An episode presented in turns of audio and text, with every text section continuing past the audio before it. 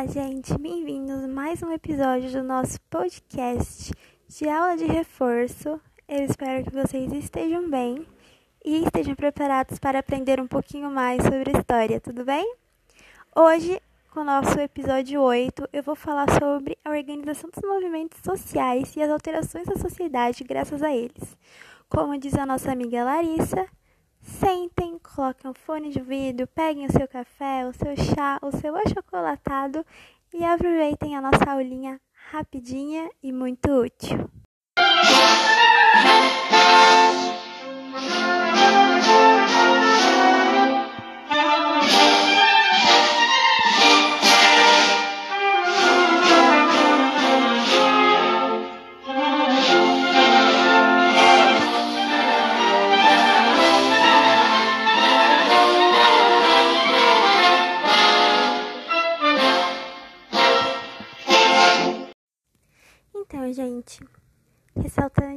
O título desse podcast, os protagonismos da sociedade civil e as alterações da sociedade brasileira. Olha, como sempre, eu vou começar explicando fatores importantes que pode ser que não esteja muito claro para vocês e que vocês vão ficar perdidinhos se não souberem, tá bom? Primeiro, o que é a sociedade civil? A sociedade civil é constituída por diversos componentes, como as instituições cívicas, sociais e organizações que formam os alicerces de uma sociedade em funcionamento. Ou seja, a sociedade civil somos nós, cidadãos comuns. A presença de uma sociedade civil forte é essencial para garantir a democracia, a paz, a segurança e o desenvolvimento, que é uma das mais importantes missões da população e da OEA e a OEA incentiva o crescimento da sociedade civil e os seus estados de membros, através da criação de programas e políticas que capacitem os cidadãos de participar das instituições sociais. Como eu disse, é, uma, é a gente. Sociedade civil, sociedade civil somos nós, cidadãos comuns, que temos o nosso direito de opinar e mudar o nosso, nosso país, tudo bem? Já ficou bem claro o que é a sociedade civil para vocês? porque é um tema muito importante, já que nós temos que pensar qual é o nosso papel, o nosso protagonismo nas novas alterações de leis da Constituição de 1988 até os dias atuais. Vale lembrar que a, a nossa querida instituição de 1988, Constituição, ainda é a que prevalece no nosso país, também conhecida como Constituição Cidadã. Então, agora a gente vai falar das alterações na sociedade brasileira. Como mencionado anteriormente no nosso episódio 5, a Constituição de 1988, também conhecida como Constituição Cidadã, foi uma grande alteração nas premissas de leis brasileiras, representando um enorme passo a favor da democracia, instaurada após a redemocratização advinda de um longo período de ditadura militar no nosso país. Como eu disse, a Constituição Cidadã ela foi quase inteiramente montada pelos, pela sociedade civil, por isso, a gente tem que entender que uma sociedade civil forte é um grande alicerce para a nossa democracia, certo? Quando a nova Constituição foi feita, como já sabemos, os civis do país inteiro foram ouvidos e tiveram seus pedidos analisados para montar diretrizes abrangentes e suas necessidades e diversidade cultural que o país tem.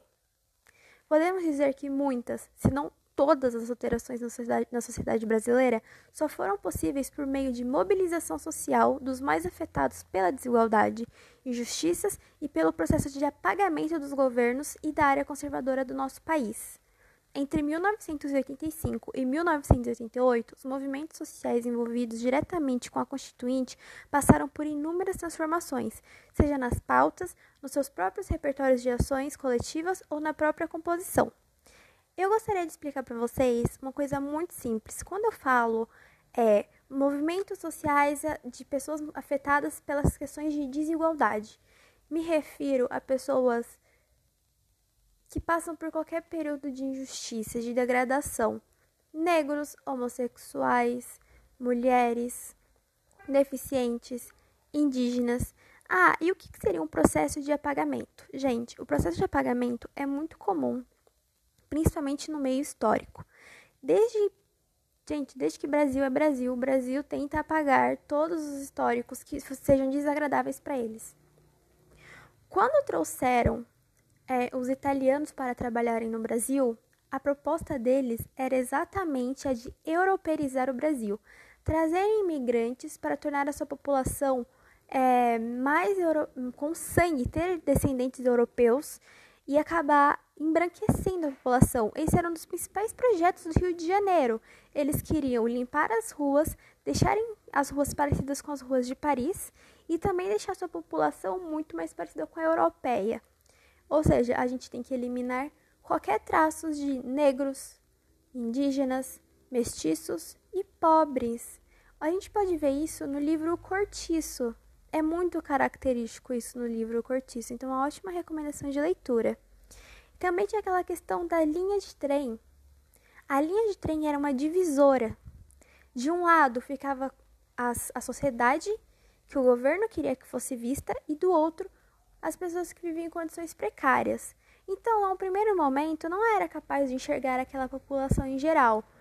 Então, ocorria o apagamento, certo? A gente vê isso até com por meio de manipulação constantes de escritores brasileiros. Muitas pessoas só descobrem tardiamente que Machado de Assis era um homem negro, porque era acostumado a usar o termo eu sou negro de alma branca era uma lavagem cerebral, um apagamento de cultura que era feito nos próprios cidadãos. E a, as alterações da sociedade brasileira no período da nova Constituinte luta firmemente para que essas pessoas que estão, estão sempre sendo apagadas ganhem seus direitos. Então, lembrem-se disso. Processos de apagamento. Eles ocorrem diariamente em diversos setores infelizmente, ainda. Tudo bem? Eu vou falar de um movimento muito importante agora, que é o movimento do dia 1 de fevereiro de 1987. Gente, o que ocorreu, gente, o que aconteceu nesse dia foi fantástico. Eu espero que algum dia aconteça de novo para eu poder ver e para vocês também poderem ver.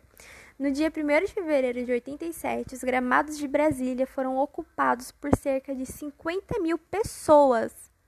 Gente, não sei se foi ontem ou foi hoje, mas o MST ocupou a Bolsa de Valores de São Paulo. Me deu uma sensação assim de, meu Deus, 87 batendo na porta. Mas ainda não é 50 mil pessoas ocupando Brasília, embora eu gostasse. Esperava-se que o novo Congresso que se iniciava, responsável pela árdua tarefa de constituir uma nova Constituição, construir uma nova Constituição, fosse o fim do longo processo de transição democrática. Ou seja, aquelas pessoas estavam lá para ter certeza, meu, meu povo, certeza de que depois de anos sendo enrolados, falar, olha, a ditadura acabou, agora é democrata, finalmente eles iam conseguir ter o que queria.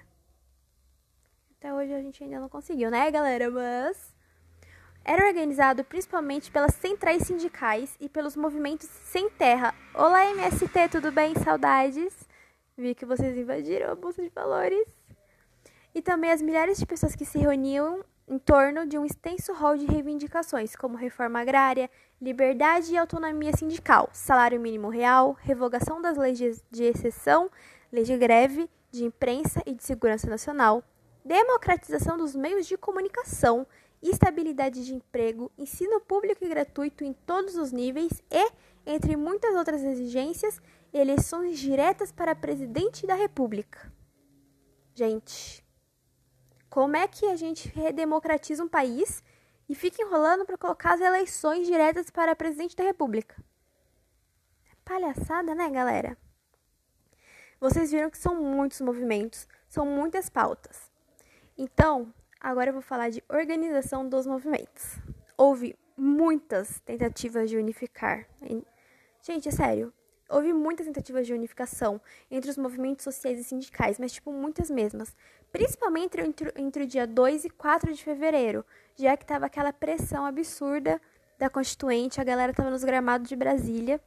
Mas suas participações não foram uniformes e muito menos constantes era em si muito desorganizado, haviam surgido muitos novos grupos, e cada um portando reivindicações novas e próprias ligadas ao seu processo de identidade. Então o processo estava em construção, mas de um modo esfarelado. Mas para vocês terem uma dimensão, havia pelo menos que se calcula assim por cima 255 movimentos participando dessas reivindicações, o que é muita coisa. Só que é, esse processo de construção de identidade trouxe muitos grupos novos, grupos de pessoas periféricas, grupos de pessoas que não estavam encaixadas nas nos holofotes, sabe? Eu costumo dizer que nos processos de militância sempre tem aqueles que estão nos holofotes. E essas pessoas que formaram novos grupos eram os que não, tinham reivindicações que não eram do holofote. Então, acabou se tornando muito grande, muito desorganizado, muito inconstante. Uma hora tinha muito, outra hora tinha pouco. Infelizmente, não foi uma organização perfeita, mas teve muitos resultados, graças a todos os deuses que vocês acreditarem. Ah, mas eu quero um exemplo de organização. Então, gente, vamos falar das principais, tá bom? Eu sei que tem muitas, não tem como eu falar 255, mas vamos lá. Vamos começar pelo Lobby do Batom. A campanha constituinte para, va para valer tem que ter palavra da mulher. Gente, esse era o lema deles. Constituinte para valer tem que ter palavras de mulher. Gostei. Vou, vou, vou utilizar aqui em casa. é, foi, foi feita pelo Conselho Nacional dos Direitos das Mulheres para levar suas reivindicações do movimento social à Assembleia Nacional Constituinte. Envolveu um mecanismo de articulação e comunicação com segmentos organizados em todos os estados e capital, na capital federal. Lideranças das mais diversas puderam contribuir para a elaboração da Carta das Mulheres Brasileiras entregue em março de 87, nas mãos do presidente da Assembleia Constituinte, Ulisses Guimarães, e dos presidentes da Assembleia Legislativa, Gente, deu, deu um bug aqui. Assembleias legislativas. Ufa. Nos estados da federação. Gente, as mulheres conquistaram na Constituinte de 88 a igualdade jurídica entre homens e mulheres, a ampliação dos direitos civis, sociais e econômicos, a igualdade de direito e responsabilidade na família, a definição do princípio da não discriminação por sexo e raça e etnia a proibição da discriminação no mercado de trabalho e o estabelecimento de direitos no campo de anticoncepção. Gente, vocês não sabiam, mas a gente, mulher, não podia ter direito de eu vou tomar anticoncepcional e usar camisinha. Não. A gente não tinha esse direito. Quem tinha que dar esse direito era o marido, o namorado, nananana. Ridículo, né? Então, ficou de fora por enfrentar resistências mais duras demandas do campo dos direitos sexuais e reprodutivos, em particular o aborto. Ai, gente, adoraria falar meu corpo, minhas regras, mas já tá tão batido porque tá sendo falado desde 87 e tá todo mundo nem aí. Mas para vocês terem uma noção, né? Hoje em dia, a gente, nós mulheres, podemos ir na farmácia e comprar é, preservativos anticoncepcionais, mas antes não era assim que funcionava. Era bem ruim, né, galera? Ainda é bem ruim, mas era bem pior. Outro grupo era o grupo negro, que no auge das discussões acerca dos direitos de setores antissuprimidos dos debates, é, a Assembleia Nacional Constituinte criou a Subcomissão dos Negros, população indígena, pessoas deficientes e minorias como a forma de atender à reivindicação destes segmentos. Foi eleito presidente da subcomissão o deputado Ivo Leque que era do PMDB, que na abertura dos trabalhos do grupo afirmou que grande desafio seria o resgate da dívida social que o Brasil possui não somente para com as pessoas com deficiência, mas também com os negros, indígenas e demais minorias. Afirmou ainda que a subcomissão trabalhará não com o intuito de segregar tais grupos em um capítulo à parte no, no texto constitucional, mas sim de garantir seus direitos em cada capítulo da Carta. Mentira. Neste contexto, é importante ressaltar que, se não fosse a presença e a pressão militante desses desses atores minito, minoritários, gente, gente, essas palavras é muito difícil de me lembrar. Se fosse da galera excluidona, não tinha, não teria tido vis, visibilidade. Provavelmente a Constituição seria ainda mais tímida na proteção dos direitos e na promoção de políticas para os setores excluídos historicamente da construção do Estado brasileiro. Ou seja, a gente vai aqui falar que vocês têm direito, mas se vocês não derem um tapa na nossa orelha, a gente não vai colocar pra valer. Então, os negros tiveram, o movimento negro teve que bater o pé e falar: olha, galera, você falou, mas eu quero resultado. Senão eu não acredito. Tá certo? Então, a gente tem a questão dos homossexuais também. No palco da Assembleia Constituinte, o início do representante do movimento do homossexual brasileiro a discursar foi João Antônio de Souza Mascarenhas, na época diretor da comunicação e principal dirigente do grupo carioca Triângulo Rosa, sob o título O Homossexual e a Constituição. A fala do representante ocorreu numa sessão em que antes tiveram voz outros cinco debatedores que trataram da questão indígena. Logo no início, João Antônio já declara a única reivindicação do caráter constitucional do segmento que representa a expressa proibição de discriminação por orientação sexual. O termo homossexual e, suas, e seus correlatos, homossexualismo, homossexualidade e os seus plurais, são citados cerca de 170 vezes nas atas dessa subcomissão e, como os trechos indicam, na maioria das vezes nas falas de quem não queria ver o assunto discutido e associado a outras características alvos de preconceito, como a negritude. Isto quando não eram assinaladas como pautas que atentavam contra a moral e bons costumes.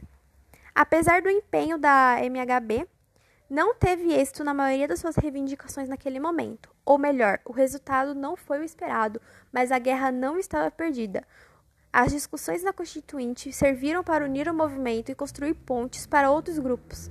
Essa união não necessariamente é de ação, mas de pautas. Além disso, os debates que se seguiram ao final da Constituição serviram para alegar a visão de mundo do próprio movimento, que passou a abarcar outras identidades, como os travestis e as outras que vieram ganhar terreno a partir dos anos 90. Gente, parece que a gente está falando dos dias atuais, né? Estão lutando pelo direito de não ser discriminados pela própria orientação sexual e ainda estamos lutando pelo direito de não sermos julgados pela nossa própria orientação sexual e note que eles usam o termo homossexual, homossexualismo. A gente sabe que não pode usar homossexualismo. Mas, né? 170 vezes, galera. Infelizmente, a vitória não veio. Como esperado, mas. Fazer o quê, né? Vamos para a pauta indígenas. Ah, gente, esse é outro povo que luta, luta, luta, luta, também não consegue. Me dá uma agonia, me dá um perreco que esse povo passa.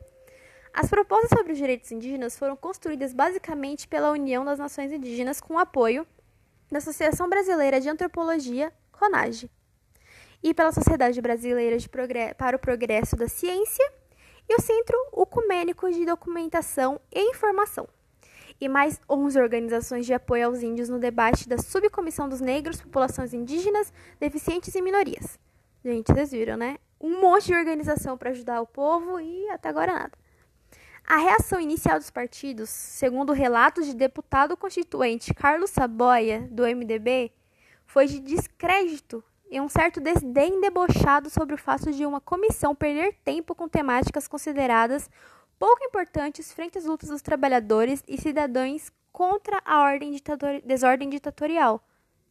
Ou seja, a presença permanente dos índios e das lideranças no debate constitucional tornou-se um incômodo civilizatório para todas as, as, correntes e grupos políticos comprometidos com o extermínio dos índios e expropriação de suas terras. O espaço que dava acesso ao gabinete do senador Mário Covas foi, durante muitos dias, ocupado por mais de uma centena de índios numa verdadeira pagelança. Pagelança, não faço a mínima ideia do que seja isso, hein, galera? Mas eu acho que é tipo. Eu acho que é tipo. Um movimento deles, sabe? Ritualizados na vestimenta, adereços e pinturas corporais que com cantos e danças saudavam também atemor... e também atemorizavam as lideranças constituintes em negociação de suas propostas.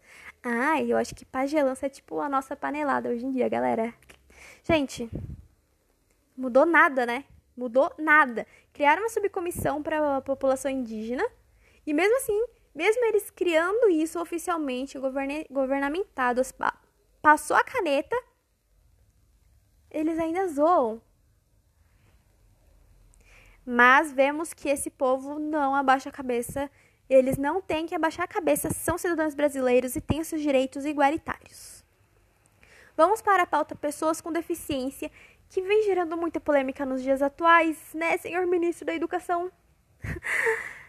Até a criação da Assembleia Constituinte, a única referência aos direitos das pessoas com deficiência era a emenda número 12 de 78, conhecida como Emenda Tales Ramalho, e no seu único artigo define: é assegurar aos deficientes a melhoria de sua condição social e econômica, especialmente mediante a 1. Um, educação especial e gratuita.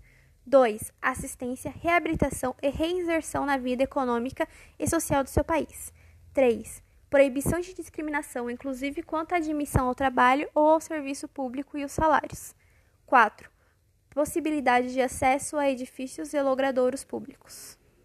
A articulação do movimento das pessoas com deficiência para participar da Constituição ocorreu por meio de ciclos de encontros com a Constituinte e os portadores de deficiência, realizados em várias capitais brasileiras pelo Ministério da Cultura entre 1986 e 1987. Uma das principais reivindicações das pessoas com deficiência era que nos encontros o texto constitucional não considerasse, consolidasse tutela, e sim a autonomia. Nesse sentido, o movimento não concordava com o anteprojeto de Constituição elaborado pela Comissão Provisória de Estudos Constitucionais. Gente, é uma coisa que a gente vê muito na, na área da educação, quando a gente vai estudar educação especial, é que a gente tem que dar autonomia para os nossos alunos. Se a gente está se preparando para dar autonomia para os nossos alunos não deficientes criarem suas próprias linhas de raciocínio, criarem suas próprias independências, por que, que um aluno com deficiência não pode ser assim? Por que a gente tem que tratar diferente? Por que, que a gente tem que tratar de um modo debilitante? Não, não deve ser assim. Devem estar todos juntos, crescendo e se desenvolvendo juntos com os mesmos direitos. Não se deve separar em escolas especiais. Gente, segregar não é não é inclusivo. Ai, mas eles vão à escola, tem uma escola só para eles. Isso não é inclusão, isso é, isso é discriminação. Isso, infelizmente, é um assunto que foi feito em 86, 87, 88, foi colocado na nossa Constituição e infelizmente ainda é debatido. A gente está vendo nessa nosso podcast que está chegando ao fim o quanto a população brasileira lutou, luta e vai lutar para conseguir os seus direitos e como foi importante eles lutarem. Como foi importante os brasileiros que vieram anterior a gente terem lutado a gente conseguiu muita coisa, mas foi só porque muitas pessoas deram cara a tapa. Não é mesmo? Então, gente, eu gostaria de dizer que a gente está se despedindo desse podcast e até o próximo episódio.